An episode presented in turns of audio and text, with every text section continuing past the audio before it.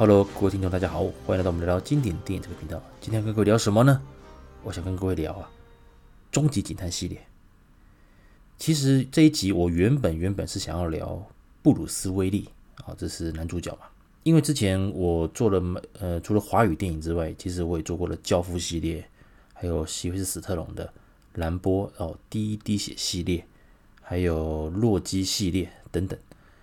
那我也跟各位曾经聊过，就是说，除了华语电影之外，如果有机会，我也会把像欧美啦、日本啦、韩国一些很经典的系列，我都可以做一个介绍。能够聊布鲁斯威利的话，其实这样讲好了。现在许多年轻朋友可能对布鲁斯威利以前的丰功伟业，哦，以前的，特别是八零年代、九零年代，那时候布鲁斯威利在动作片上的一个成就啊，相当高。可是坦白讲，在两千年之后，哦，那个佳作还是有，可是烂片蛮多的，哦，这个就跟尼可拉斯凯奇很类似了。所以其实蛮多年轻朋友可能会对于布鲁斯威利的印象没那么深。或者是停留在哦，像蛮常重播的，像是那个卫视西片台常重播嘛，那个世界末日哦，这种娱乐型的大片这样子，然后解救地球这样子。可是布鲁斯威利他成功的作品其实也不少了，其中就首推《终极警探》系列，《终极警探》系列它在影坛在影坛上的一个地位啊相当重要。以往哦，以往在对大家对于动作片的一个印象就是哦，男主角。哦，在力抗群雄啊，力抗那个坏人，然后辛苦的哦完成任务。而终极警探当然也是在这一个套路上面嘛，但是他做了什么事情？他把整个的时空啊压缩在一个很短暂的时间里面。这有时候我们看动作片，可能这个电影就可能横跨了好几好几天哦。我讲剧中的时时光啊，时空。或者是好几周、好几个月、好几年啊，在破案还是怎么样之类。可是呢，在终极警探一出现的时候，他发现哇，你竟然可以在，就是在这个四十分钟、一小时以内，你就跟着男主男主角一样，他一样在剧中一样是这么紧迫时间，他必须要在这个时候去解救人，去打败那个反派，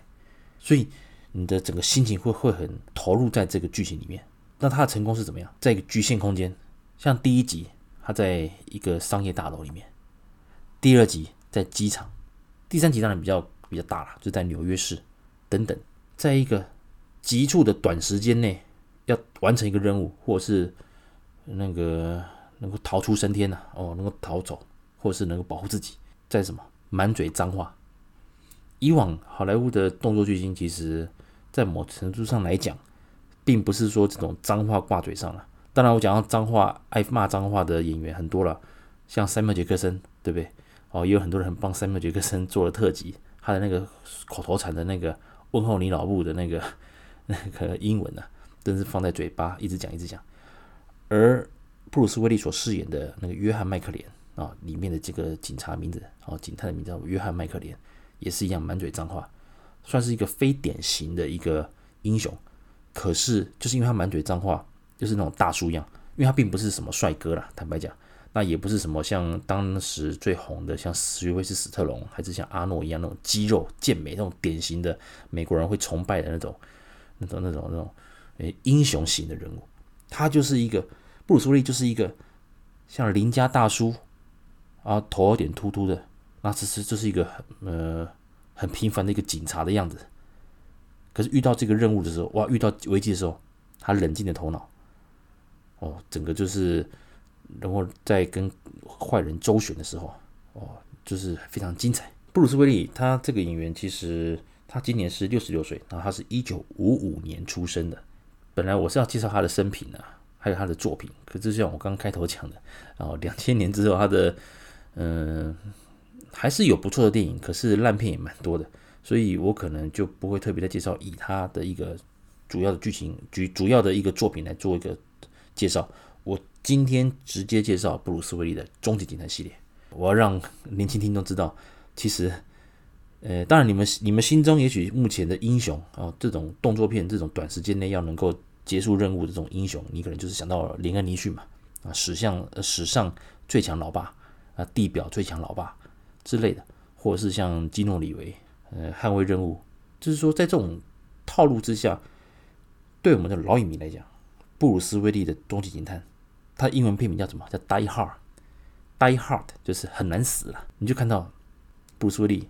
全身就脏兮兮的，什么脏兮兮呢？他每一集都这样，把自己弄得很狼狈哦，伤痕累累的，然后哦，不是不像零零七这种潇洒，对不对？像零零七哦，就是穿着西装很帅啊，也不太会弄脏身体，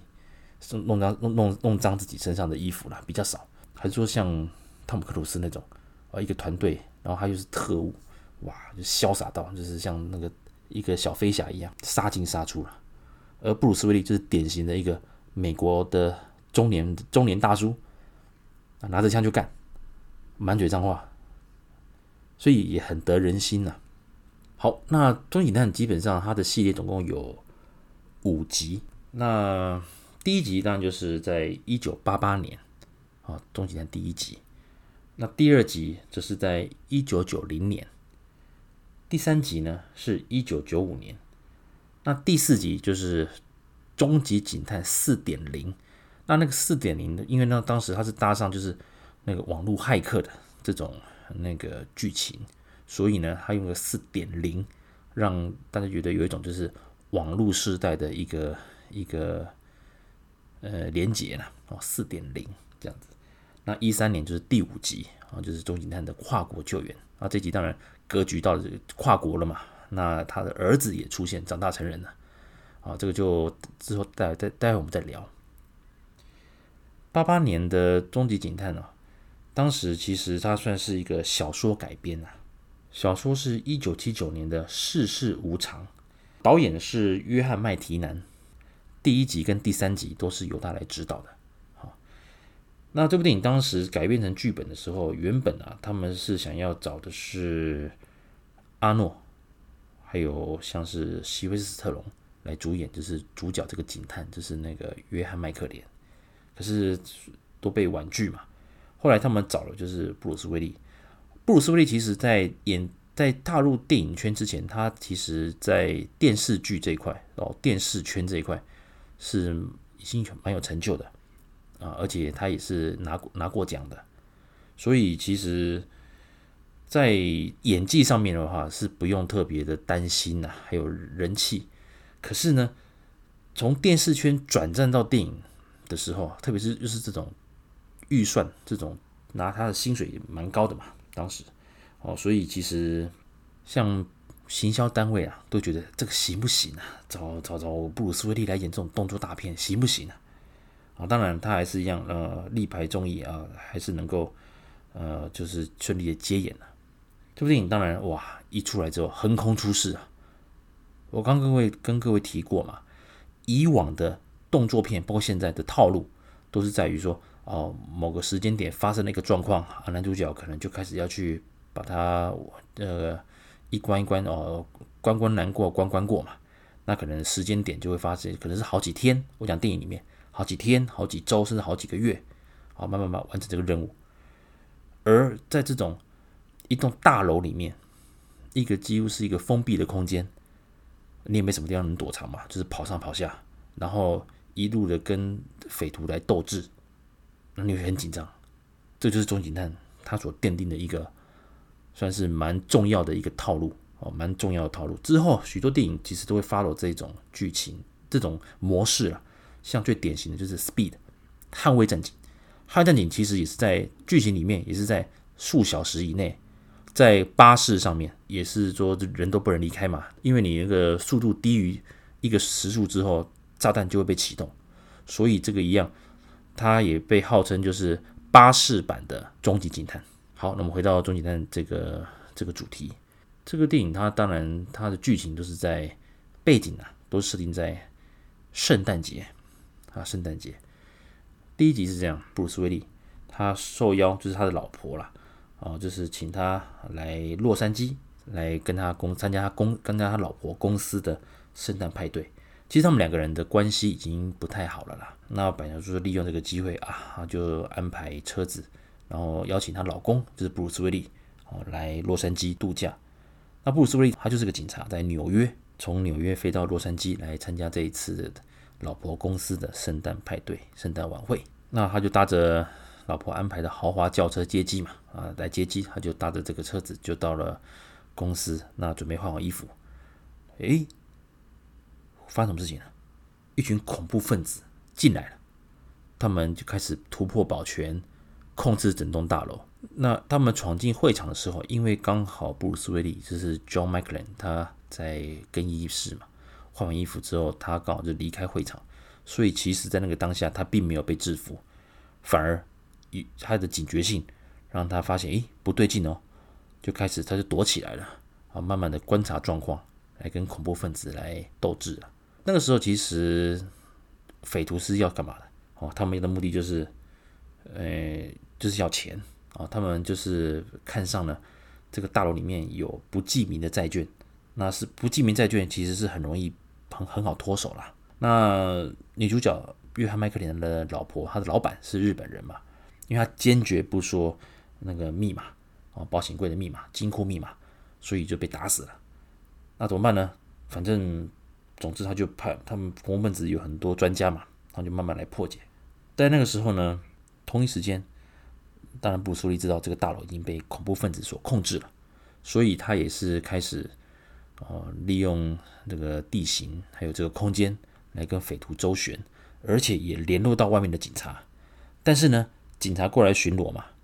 可是因为这个大楼的保全已经被恐怖分子所控制了。所以其实他们来到警察给巡逻车也过来了，他们就按照程序啊到了大厅啊问一问啊没状况啊没事没事，那应该是有人误案还是开玩笑吧，他就走了。那在高楼层的 John McClane 他觉得诶怎么这样子？诶你不可以走啊！他就把他刚杀死的恐怖分子从楼上然后把玻璃打破嘛，从楼上丢下来，丢到警车上面，哇吓死人了，把那个黑人警察吓到，对，马上通报。所以不久啊，警察全到了。在那个当下，当然哇，恐怖分子就知道，喂，怎么会有人还还有漏网之鱼，开始搜捕他。最后辗转，他也得知到，原来这个人他是警察，准备要开始要把他找出来嘛。当然途中，当然布鲁斯威利他本身哦身手矫健呐，而且他也有枪，所以其实也撂倒了好几个恐怖分子。那这边也顺带一提的，因为他跑的，他那时候为了脱逃现场的时候跑得很仓促，所以他是没有穿鞋子的。所以这部电影其实到从头到尾。他整个整场都是没有在穿，就没有就赤脚啊，赤脚啊，这个是蛮特别的一个一个设定啊。那后来，他就是慢慢的破坏掉恐怖分子的一个计划，最后也解救了整个大楼。有一段很精彩，就是他们在顶楼对峙的时候，警察的直升机刚好到，他们反而以为那个布鲁斯威利就是他在顶楼嘛。以为他他们认错人了，还对布鲁斯威利开枪射击，哦，那段真的是蛮紧张的。那还有一段就是恐怖分子他们知道，他们发现布鲁斯威利那个没有穿鞋子，所以他们就把那个镜子啊、玻璃啊用枪射破、打破，哦，逼得那个嗯主角哦脚只能踩过玻璃逃走，那当然脚就受伤嘛。哦，那段也是。哦，你看那些拔玻璃从伤口拔出来也是很恐怖。当然，这个就最后他就顺利的哦解救了所有人。那其中一个插曲就是，当然记者嘛，你这种这种哦人质现场，记者也到了。而记者那个时候，他们去访他们，当他们知道哦那个里面在跟匪徒周旋的人是谁，就是布鲁斯威利，还想去访问他的小孩子。哇，那个时候结果小孩子的脸一露出来，哇，这个个。恐怖分子马上就知道了嘛。那这个这一段小插曲，这个记者其实他们的恩怨还到了第二集，我待会跟各位聊。基本上这部电影的剧情其实是蛮单纯的，可是我刚讲到，它营造的这种空间感、这种压缩，还有时间感的这种紧迫性，所以是一个很成功的一部动作片电影。在当时在票房上还有口碑也都受到相当大的好评。那台湾的翻译叫做《终极警探》嘛，那在香港的话叫做《叫做虎胆龙威》。那大陆有印象的话，其实之前那个王晶啊，就是拍了一部《鼠胆龙威》啊，是由那个张学友所主演的，里面当然还有李连杰嘛。那他们这部电影其实，在某个程度上来讲，它除了有点嗯 cos 成龙，就是讽讽刺那个成龙，那也套用了这个套路，就是在大楼里面，然后遇到了那个由医生啊，就是王骁所主演的医生啊，他们进来，然后来周旋嘛。那一样是李连杰，就是一样，就救了大家。所以这个叫做鼠胆龙威。那套路上其实就是跟《终极警探》第一集虎胆龙威是一样的。那第一集的大成功，当然啊，九三呃九零年啊，九零八八年是第一集嘛，那九零年就是第二集。我个人其实蛮是最喜欢这一集，我个人。那导演换成了雷雷尼哈林，这部电影它的背景也是圣诞节啊，他老婆就是呃飞从那个洛杉矶飞过来啊，来跟那个呃主角他们一起过节。那这部电影当然它是剧情啊，第一集在大楼嘛，那这集一样也是改编小说哦，改编是那个叫做五十八分钟的这个小说。那场景的话，就是机场就是在美国的华盛顿特区的杜勒斯国际机场，格局大了一点了嘛，因为从一一般的金融大楼变成了一个国际机场。这个时候啊，诶，忽然有一群人马，他们在机场附近呢、占领了一个教堂，当然也是把里面的神父杀掉嘛。那我们设置了一个管制中心，飞航的管制中心可以干嘛？他们竟然可以控制到。真正国际机场的塔台，把他们设备都破坏掉，结果呢，大家都知道嘛，飞机的起降一定要塔台人员的指挥，当塔台人员无法发号施令的时候，就大乱嘛。所以整个机场诶，无法降落，无法降落，偏偏那时候也是下又是下雪，那他们只能一飞机只能一直在跑道是黑的嘛，所以他们只能一直在空中盘旋，一直盘旋，一直盘旋。那当然，时刻表全部变 delay，delay，delay，delay，delay。那男主角这布鲁斯威利，哇哇，他的一个警觉性也也发现了，诶，怎么怪怪的？后来当然他就开始去抽丝剥茧，发现了很多异状。那最后呢，当然他一样哦，在那个飞机的几乎快没有油料的情况之下，哦，成功的把恐怖分子给击退。然后安安全的让他让他老婆的飞机能够安全的下降，啊，当然这个很壮观了，因为当时他是在对引爆恐怖分子他们想撤退的飞机，那当那个油什么的那火光反而变成照亮跑道，引导飞机降落的一个重要的一个一个指标。其实终极警探前几集啊，他们一直很爱用就是用古典音乐、古典乐。经典的古典乐来当做一个配乐的一个旋律啊，所以那时候当欢乐颂响起的时候，觉得哇很感动。那这些恐怖分子其实他们为什么要来占领机场？因为他们也需要是政府能够把一个呃在引渡中的一个毒枭啊，把一个将军啊，把他放出来，讲要叫叫去救他。那当然这个任务啊，哇，基本上是已经是他们把许多单位都打点好了，甚至后来来救援的军方单位。其实本来也早就是恐怖分子的人。当他们把机场的人员还有那个男主角啊，那个约翰麦克林耍团团转的时候，他们准备要逍遥法外，要逃走了。那当然布鲁斯威利，然后当然有主角光环嘛，一路这样子追过去，啊，终于啊把这个恐怖分子全部都解决掉了，也成功的救了自己老婆。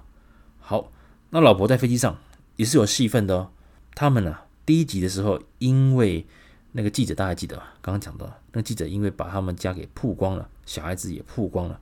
陷入了危机，所以那时候他老婆打了他一拳。后来是有申请一个就是所谓的强制令，这是两个人要保持在几公里，这是一个保护令啊。反正就是，可是，在飞机上进了两个遇到了，而这个记者他在飞机上又发现了，因为他会他有他他有那个窃听的一个频道，他可以截取到那个警方的一个频道。就他就在那边哦，开始在机上转播了，在机上转播，但他躲在厕所里面嘛，就反而把很多事情都讲出来了，让那个布鲁斯威他遭遇到了几次危机，最后啊，哦，他老婆发现之后，又是一样冲进了厕所，狠狠的又把那个记者呃打了一顿，把他电晕了。好，这题外话了。那当然主要还是看那个布鲁斯威的主角光环。这部电影的格局其实又比第一集哦的大楼，所谓大了，呃，活动范围更广了。不过一样还是在局限于这两三个小时之内就要破案的这种、这种、这种危机感，呃，急急迫感。所以其实这部电影我个人很喜欢，甚至我对它的评价是高于第一集的。接着就是许多观听众应该比较有印象，就是九五年的第三集哦，九五年第三集，我印象很深刻。那时候是我准备在考那个呃高中联考，那第三集其实当时哦上映的时候，哇，我超想看，超想看啊，因为那时候是它是暑季，它是台湾的话是那个接近暑假上映嘛，我印象中。哎，其实我有点忘记，还是是暑假嘛，还是 我会忘记了。总之，我考完试之后才把它找来看，也是相当的好看，而且变成双主角了。那双主角的话，其实当然另外一位就搭配我刚讲的，也是骂脏话出名的山缪杰克森。山缪杰克森饰演的是一个杂货店的老板。这一集的一开始是比较灰灰暗一点，因为啊，那个 John McClane 他的一个就还是还是离婚了啊，小孩子的监护权也没有拿到。所以其实他的婚姻是失败的，那他也是有喝酒嘛，所以其实就是从到这部电影，其实他因为他宿醉，所以其实就是一开始就是无精打采的，很邋遢的样子。那一开始开头的时候，当然一个哦百货公司爆炸了，爆炸当然就是哎，然后布鲁斯威利他们就去办案了。那忽然有一个人，他就叫 Simon，他只要说 Simon say，赛门说他就是下指令了。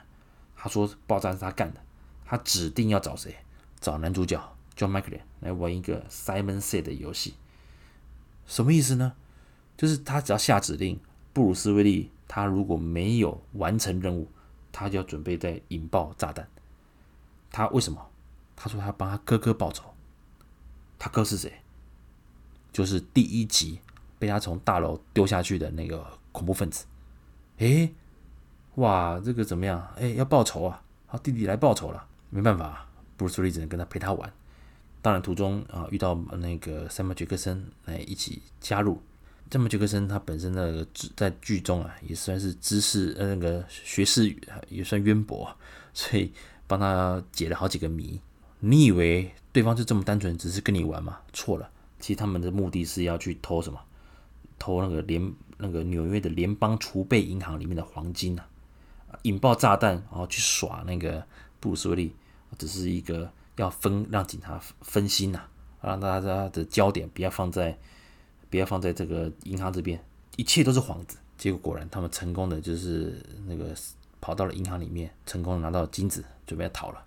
啊，要卡车什么一堆，然后准备要逃。另一方面，他们在学校也放了炸弹，也就是说，他同时有两三条线。第一个，他去耍布鲁斯威利。第二个，他在学校放炸弹；第三个，他真正目的其实是要去抢啊那个呃联邦储备银行的黄金。那当然成功了嘛。好莱坞有个电影有一个模式啊，几乎是不太会杀年轻杀小孩子的，所以其实那个炸弹是假的，那到到底虚惊一场。不过那时候我们在看电影的时候也是很紧张啊。那当然，最那个布鲁斯威利他把整个的头绪都理清楚，理清楚了，哇，原来这都是这都是幌子啊，他就开始去追。哦，去追，那当然最后哦，他还是很顺利的将恐怖分子全部都解决掉。这集其实在整个的一个口碑上也不错，那也是蛮多老影迷认为第三集应该一二三是很值得推荐的经典，而后来的第四集跟第五集，那就是毁誉参半了。那包括第四集哦，因为它扯到就是那个网网络时代的一种恐怖攻击了，再加上三呃第三集开始，当然它跟山姆杰克森的搭配是相当的完美，也是满嘴脏话，所以刺激的火花哦非常的精彩。而到第四集，当然他跟贾斯汀龙啊，贾斯汀龙所饰演的一个骇客来合作，当然那个在做。在戏份上，还有在整个张力上，就不像第三集的这种双主角的这么精彩。那总之呢，布斯利他第四集啊一样，他要保护一个骇客，他发现，咦，好像有人在破坏美国的一些网络系统。这次的剧情就不是在圣诞，这次的剧情就不是在圣诞节那个时候了。那他发现，只要帮他们完成任务的骇客，就会意外身亡。所以啊。联邦调查局，他就叫大家去调查嘛，又由各地警察来协助调查。那 John McClane 就呃接到任务了，他查到一个叫做 Justin Long 所饰演的一个叫做麦特的一个骇客，他准备带他去问话。诶，途中呢，诶就开始遇到了几个杀手，啊，当然基于那个安全嘛，啊，保护他，所以就是就开始哦逃过追杀。而他们发现，诶，整座城市几乎都被骇客所控制，包括红绿灯什么之类的。那好在啊，那个他保护这个骇客啊。也是高手了，只要给他手机能够上网，他可以做很多事情啊。也这样子让算是一个，就是也符合这部电影四点零的这个意思了。就是说，你不像以前靠着一把枪就可以去完成任务或者是破案，可是到现在这个时代，你还是需要网络的科技，甚至需要像骇客这种黑技术。那这部电影其实剧情上来讲的话，他的女儿也长大了，他的女儿。哦，前几前前两集还是小女生、小女孩，现在都长大了。那当然就是来呃解救他女儿，因为他女儿被绑架嘛，所以也算是一个皆大欢喜的结局了。看到这边，其实大家有没有发现我的介绍就短了很多？因为第四集我真的觉得就没有那么精彩了，反而觉得说你前三集很完美，第四集有点像是狗尾续貂了，就是说你硬是又找了一本小说来改编。第一个啦，布苏利也老了。你会发现，其实有时候因为时代的改变，其实你要靠这种 John McClane 这个角色能够继续往下延伸，其实也是有困难的。所以其实四点零，我那时候只看了大概一次吧。我那时候觉得没有那么精彩。我本来抱着的很期待，就是经典回归嘛。总之呢，啊，就这样顺顺看完，你会觉得说啊，就这样，就是说你从以之前的这种。紧迫时间的狭小空间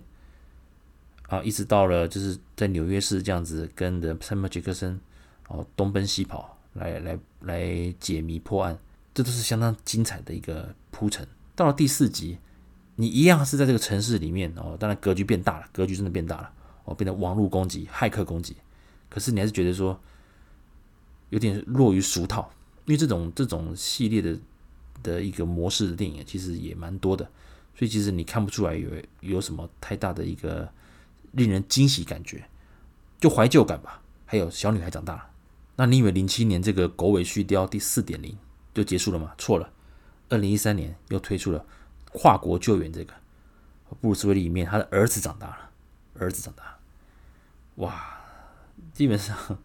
这部电影我其实后来我并没有特别去找来看了，我反而是等到。DVD 出来之后，我才去看。也就是说，这部电影其实没有那么去期期待它了。当然，剧情就拉到了，就是到了俄罗斯了嘛。你会发现，其实 John m c c a n 他就是一个警察。你把他搞得变成超级英雄，跨国的超级英雄，一样是打不死。可是这部片他的戏份其实被他儿子瓜分了很多。当然，有人讲他在铺陈嘛，也许《终极警探》这个 IP。啊，终极警探这个宇宙会交棒给他儿子，可是我觉得很难。第一个，他儿子已经是对不对？他不是警察了嘛，他是另外一种身份，所以其实我觉得说，这个某程度上来讲，你等于挂在中情局，那你会觉得说，又回到那种类似不可能任不可能的任务那种玩法，有有有点别扭了。如果你是一个没看过《终极警探》一二三集的人，其实应该是还可以。如果当做一个独立电影的话，可能还觉得 OK。哦，这这就是一个哈很典型的哦那种动作大片嘛。可是对我们这些老影迷来讲，哇，你你从那个父子情，然后跨国，你会发现，啊，当然里面场面更大了嘛。可是其实。终极警探它的第一集、第二集成功，不在诶，不是只有光光在于动作场面，还有枪战，它在于整个的角色刻画。第四集我就不提了，第五集其实就看到一个一个失败的父亲，极力的想要把他儿子救回来，然后想要两个的父子关系能够修复，然后儿子就一开始是不爽，就是一开始是不爽、不爽、不爽、不爽，也不知道他不爽什么，就是亲子关系不好，然后。经过这一连串的一个相处，又变好了。那你会觉得说，哇，你总觉得你四点零已经够烂了，你要拍到第五集。所以我想跟各位聊，就是说，像之前像我跟各位聊过的洛基宇宙嘛，那洛基当然他在后面的剧情，在第五集的时候也是相当失败，可是他在后面的回归那个第六集，还有后面的那个那个分支出来的呃金牌拳手，呃又把洛基还有史特龙整个拉回来。那第一滴血当然哦、第四集跟第五集。就是以血腥的这种对逼真的一个杀戮场面、战争场面来主打。可是，在某程程度上来讲，还是维持了兰波特有的孤独感，还有他的这种所谓就是舍我其谁了。可是最终还是回归就是一个家的一个概念，故乡的一个概念，这是它的核心价值。可是《终极警探》，我们发现从第三集。第四集开始哦，终极警探，John McClane Die Hard 这个核心的精神我们看不到，我们看不到，我们看到就是一种就是点到点到一下那种亲子疏离哦。第四集跟他女儿哦点了一下，点了沾了一下，沾了一下。第五集跟他儿子哦沾了一下，沾了一下，你就觉得说你干脆都拿掉，你干脆第四集他跟他跟骇客啊，第五集你自己干，自己来力抗。那些那些恐怖分子就好了嘛，所以其实看完这个系列，你会觉得说真的可惜了。所以我跟各位来做个介绍了，就是说，如果啊年轻听众目前还没看过《终极警探》一二三，或者是你只看过四或五，或只看过五，觉得它是烂片的，请忘掉它，请忘掉它，还没看过。终极警探的朋友，你们把一二三，请你们好好的找出来看，超棒！过年期间啊，年假很长嘛，超棒。第四跟第五集就比就不用特别看了。那如果你是看过第五集，觉得这什么东西啊？布鲁斯利烂片王，什么终极警探是什么啊？好难看。那求求你，也请把第一集、第二集、第三集找回来看，你就知道我们这个。然后大叔，我的感动在哪边呢？顺带一提啊，在九三年的时候，有一部电影啊，也是由布鲁斯威利主演，他主演的是那个水警嘛，水上警察，那叫做《终极警探总动员》。基本上这部电影，基本上哈，这部电影它跟《终极警探》的系列 John McClane 是完全没有关系的，纯粹就是，比如像阿诺电影一定会放什么魔鬼什么什么系列，魔鬼魔鬼什么魔鬼什么之类的啊，所以。在某程度上来讲，九三年这部电影就是你不要管它哦，你们只要认明就是《终极警探一》《终极警探续集》《终极警探三》哦，我就 OK 了。至于四点零跟跨国救援哦，第五集，我就觉得还好了。OK 啊，听完这边大家就会说，哎，奇怪哦，我之前洛基跟第一滴血哦介绍的程度都还算详细了，那为什么《终极警探》四五集就这样带过，呃，第一个剧情真的简单，再就是我真的觉得没那么好看，所以跟各位讲，《终极警探》，我们让这个美好就让它停留在第三集。如果你都看过的朋友啊，利用时间一二三好好回味一下；如果是还没看过的朋友啊，务必利用时间啊，像年假很长啊，除了追剧追现在红的剧之外，有机会也把这个经典的。终极警探一二三，导出来看，保证精彩，保证好看，保证会扭转你对于布鲁斯威利这个烂片王的一个印象了。好，以上呢就是我们今天啊针对终极警探系列的一个介绍，感谢各位的收听，我们下次见喽，拜拜。